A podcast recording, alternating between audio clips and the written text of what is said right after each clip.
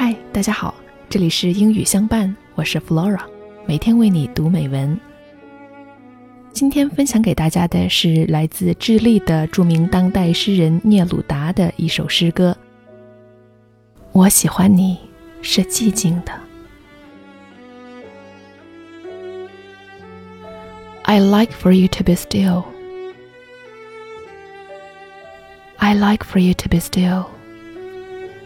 It is as though you were absent and you hear me from far away, and my voice does not touch you.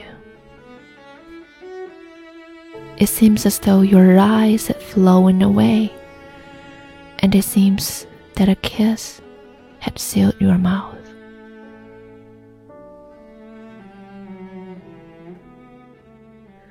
As all things are filled with my soul, you emerge from the things filled with my soul.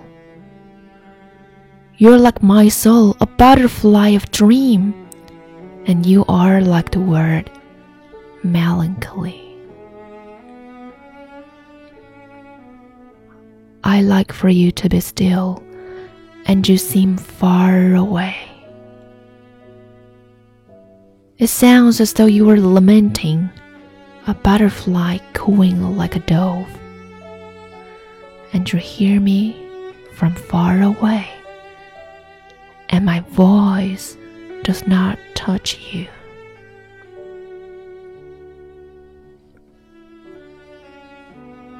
Let me come to be still in your silence, and let me talk to you with your silence that is bright as a lamp, simple as a ring.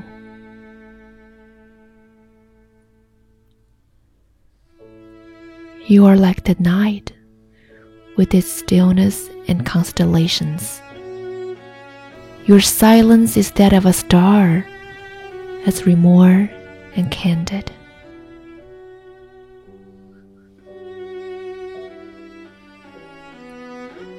I like for you to be still.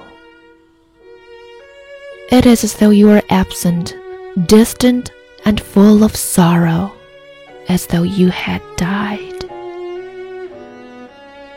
One word, then, one smile is enough.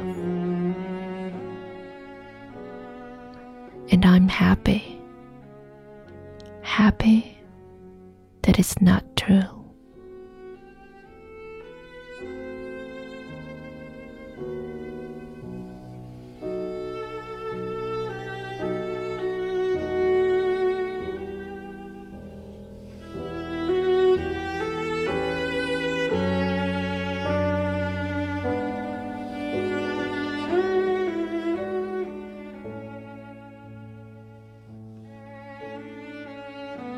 感谢收听英语相伴我是 flora 咱们下期见拜。